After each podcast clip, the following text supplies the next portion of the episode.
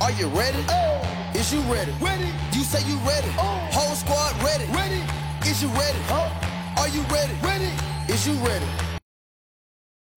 Hello，大家好，这里是 Real，欢迎大家收听最新一期的群英基地，一个属于亚特兰大老鹰球迷的中文播客节目。那么今天呢，我们再来聊一聊萨迪克贝。我们之前第一次聊的时候呢，当时啊可能只打了几场比赛，现在呢样本量稍微多了一些。那么萨迪克贝自从这个交易截止日之后加盟老鹰以来啊，目前呢是给老鹰打了十二场的比赛，那么这个样本量呢稍微是充足了一些，所以我们再来。聊一聊啊，目前萨迪克贝的一个状况。呃，优点方面呢，我觉得萨迪克贝还是超出了我们的一个预期的，特别是他这个三分球啊，命中率是非常的可怕。他来到老鹰之后呢，总体来说三分球命中率呢是百分之四十八点三。如果我们只看这个底角的三分的话呢，他的这个三分命中率啊是百分之四十八点四，接近头两个就可以进一个。而且这个底角三分呢，是他主要的一个出手的选择，百分之三十呃五十三点四的三分都是来自于底角三分。那么我们看比赛的观感呢，也是他经常这个底角三分都是在一个空位的情况下所达到的，所以基本上空位放空了萨迪克贝，给他有一定的这一个出手的时间，他是能够把这个底角的三分球给投进的。而且它主要的这个底角的位置啊，好像是在左侧的底角偏多，这个是我自己的一个观感。那么缺点方面呢，我觉得其实也是有一些的，或者说不叫缺点嘛，就是不一样的地方。当然，我们买来萨迪克贝，其实是有几个潜在的方案的。首先呢，你就是把它固定成一个亨特还有柯林斯的替补，这个当然是方案之一，对吧？第二个方案呢，其实是有可能是取代亨特或者取代柯林斯的。当然，萨迪克贝就目前来看呢，我感觉他更就是他的打法上是更像亨特一点，然后呢，并不是很像柯林斯。所以呢，在目前这个状态啊，我是不太建议直接萨迪克贝去替代柯林斯的。当然，杰伦约翰逊去替代柯林斯，这个是一个比较。好的方案呢？当然，我们也知道萨迪克贝之后，他可能是想寻求类似亨特一样的一个合同，所以排不排除说以后老鹰会不会把亨特放到这个四号位，让萨迪克贝主打这一个三号位呢？这个我们要持续再观察一下。但是目前的这个情况啊，我觉得萨迪克贝还是更多的是作为一个亨特还有四号位。不管是柯林斯还是之后的杰伦·约翰逊，或者是其他球员，是作为他们的一个替补来说，这样的一个使用方法，目前来看是更加适合的。那么说一下，我觉得它不同的地方，或者说一些不足的地方。首先呢，我们无论是看萨迪克贝尔这个投篮的集锦，还是他投进球的这一些集锦，还有出手和集锦啊，我们都是发现他除了三分球以外，其他的。投篮基本上是不投的，也是他基本上没有什么中距离。从这个出手频率来说呢，他投的球百分之六十都是三分，就是来老鹰之后啊，百分之六十都是三分。这个呢是跟他新秀赛季在活塞是差不多的。他在二零二一到二二赛季，一直到二零二二到二三赛季在活塞的，就他的第二年到第三年的时候呢，基本上啊都是一半的出手是三分。那么他这个两分球里面呢，特别是从这个三 feet，就是三英尺到这个十六英尺，就是到三分线里面的这一段，就是我们所谓的这个中投的距离，无论是长两分啊、短两分还是中投，他都是不怎么出手的。这一个出手的意愿呢？非常的低，而且命中率呢，比起三分也是比较糟糕的。它到三到十英尺的这个命中率啊，百分之三十六点四，十到十六是百分之二十五，十六到三分线是百分之三十三，然后反而三分线是百分之四十八点三这是一个投篮命中率。所以呢，对于萨迪克贝来说，我觉得他之后在中投方面，这个也是可以练习的。因为并不是说所有情况下三分都是最好的一个出手，而且呢，萨迪克贝尔他很少去投这种别人干扰情况下的一个三分出手，他是没有的，除非是真的没有时间了，必须要投，他是可以这样子投。但是其实我们看到有很多的比较喜欢投三分的球员呐，就以这个赛季的特雷杨为例，他经常是假装投一个三分，就是在三分线外假装投一个三分，对手扑过来这一下，然后晃开对手进入这一个两分球。进入一个中投或者说长两分的这一个距离进行一个出手，那么萨迪克贝呢？我觉得他这一个武器库啊，其实可以练一下的。有时在三分线上，可能你没有准备好，可能你那个时候信息不够，信心不够。那么对手过来扑的时候，你是不是能够把这个三分呢？即使我们得分会少一分，但是呢，你把这个中距离、把这个中投长两分练得更准一些，其实这个会是他可以提升的一个点。那么还有第二点呢，我是觉得他。不怎么喜欢攻框，或者说他攻框的这一个成功率啊是不高的。我们当然看数据，我们是可以看到他在这个零到三尺之间的这个得分的命中率啊是非常高的，它是有百分之七十二。但是呢，其实这一点并不能反映出他这个进攻的状况是怎么样的，是他一直从后面杀到篮筐底下，然后去突破啊，然后去进行这个投篮扣篮呢，还是说他就是在篮底下等着队友？这一个补漏，对吧？或者说等着队友喂一个空位，这些信息我们从投篮命中率当中是反映不出来的。就我自己看比赛这一个感觉来说呢，我觉得萨迪克贝尔他是不怎么喜欢，就是从三分线里面去打进攻的，更多的时候是在三分线外。那么呢，如果我们是将他跟柯林斯对比的话，就进攻这一方面，他三分肯定是完爆柯林斯的，这一点毋庸置疑。但是柯林斯其实给老鹰的东西呢，他还有一个中距离，就是柯林斯比起萨迪克贝来说的话呢，他有时啊没有办法会带着球强行的往这个禁区突，然后利用他这个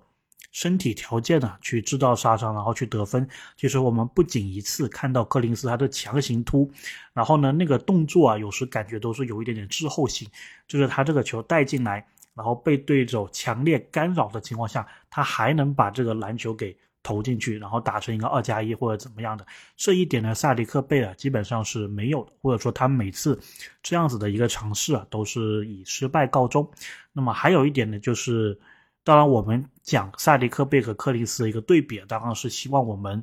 是希望萨迪克贝接下来能够练出。柯林斯的这一些武器库，毕竟柯林斯刚进联盟啊，前两年、前三年他也是没有这些东西的。那么还有一点是什么呢？就是柯林斯他是有一个背身的一个单打的，或者说也不叫背身嘛，就是他有时是可以用他身材去打一些错位的。那么萨迪克贝呢，相对柯林斯来说，虽然总体来说他们两个都是算是在内线里面比较。小只的这个球员呢，但是萨迪克贝呢，我们看的这场比赛也是没有一个背身错位的感觉，没有这个东西，就他不会是背筐的强打，这个技能包暂时是没有的。然后有时面到对面对到对手这个错位的防守呢，我印象中呢，可能就只出现过一两次，他是在对手后卫防守的情况下，然后去进行一个干拔的跳投，这一个频率上，或者说这一个。战术安排上啊，还是比柯林斯是少一些的。当然也是有可能的，柯林斯他更多时候是因为跟这个球队体系啊更熟了一些，所以他知道什么时候会出这个错位的机会。可能萨迪克贝在这方面还是没有掌握掌握到这一个跟球队打的默契更好的一个情况吧。那么除了这个以外呢，我觉得防守端呢，萨迪克贝跟柯林斯做一个对比的话呢，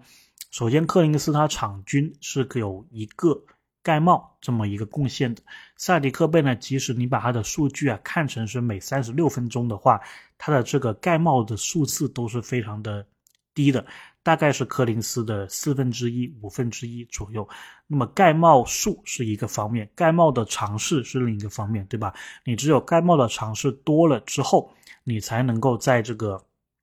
盖帽数上领先，所以盖帽数这个数字啊，背后其实反映的是这个球员他防守的时候愿不愿意去尝试盖帽，或者说盖帽这一个频率多不多。那么就这点来看呢，萨迪克贝尔在防守端，我感觉是没有柯林斯那么有，就是给对手的这个防守力度是没有柯林斯这么大的。首先呢，就是他的这个盖帽啊比较的少，我们也很少看到说。这个萨迪克贝跟卡佩拉一起在篮底下，然后呢，一个负责保护篮板，然后一个负责去封盖、去扑对手的这一个情景是比较少的。当然，这个情景呢，在柯林斯和卡佩拉同时出现的时候呢，是更多一些的。所以萨迪克贝啊，在防守端呢，就目前来看，我觉得还是不如柯林斯的。我们很少会看见，就大家可以回想的十二场比赛，我们很少看见萨迪克贝有一个盖帽，对吧？或者说有一个什么抢断，这种都是比较少的。我觉得他的。防守啊，其实是比较少肉搏的，他就是比较少去，相当于是在对手持球的时候去主动的去抓或者主动的去抢，或者说对手突破的时候他主动的去封、主动的去盖。当然，这个有可能是跟身材相关的，但是我觉得可能是一个防守意识或者说防守意愿、防守策略上，他这一点还没有开发出来。所以我是更多啊是希望萨迪克贝在防守端能够有。柯林斯一样的一个比较积极的去盖对手的这么一个意愿，所以呢，讲到这里啊，我也是觉得萨迪克贝目前来说，你说要让他去取代柯林斯的话，还是比较困难的。